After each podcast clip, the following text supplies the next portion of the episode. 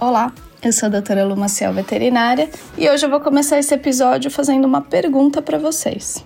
O que vocês acham que causa um maior impacto ambiental? Um carro SUV ou um cão de médio porte? Pois é, quando me fizeram essa pergunta, quando eu li essa pergunta, falei, gente, mas a resposta é muito óbvia. E não, não é óbvia. Eu também coloquei a culpa no carro.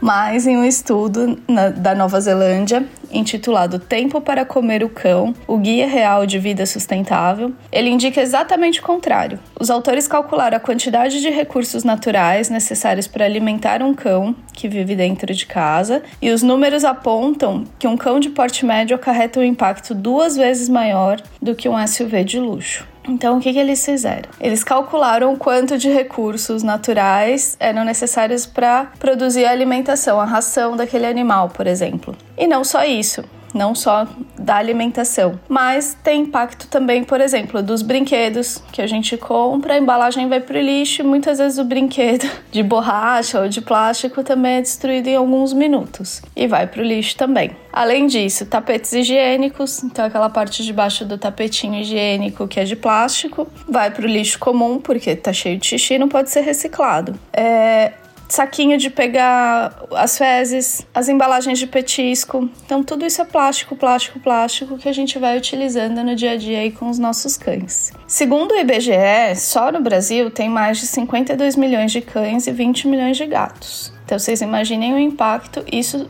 estamos falando só no Brasil.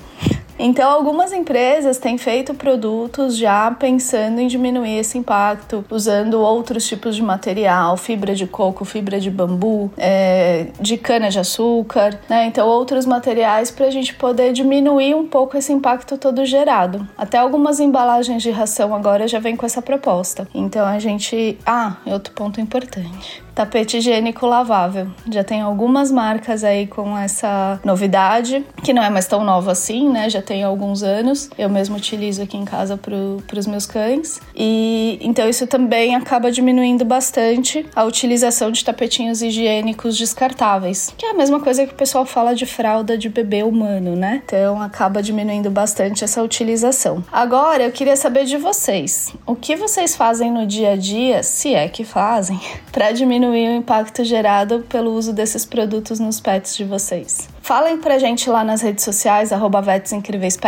Obrigada, viu, gente? Até a próxima.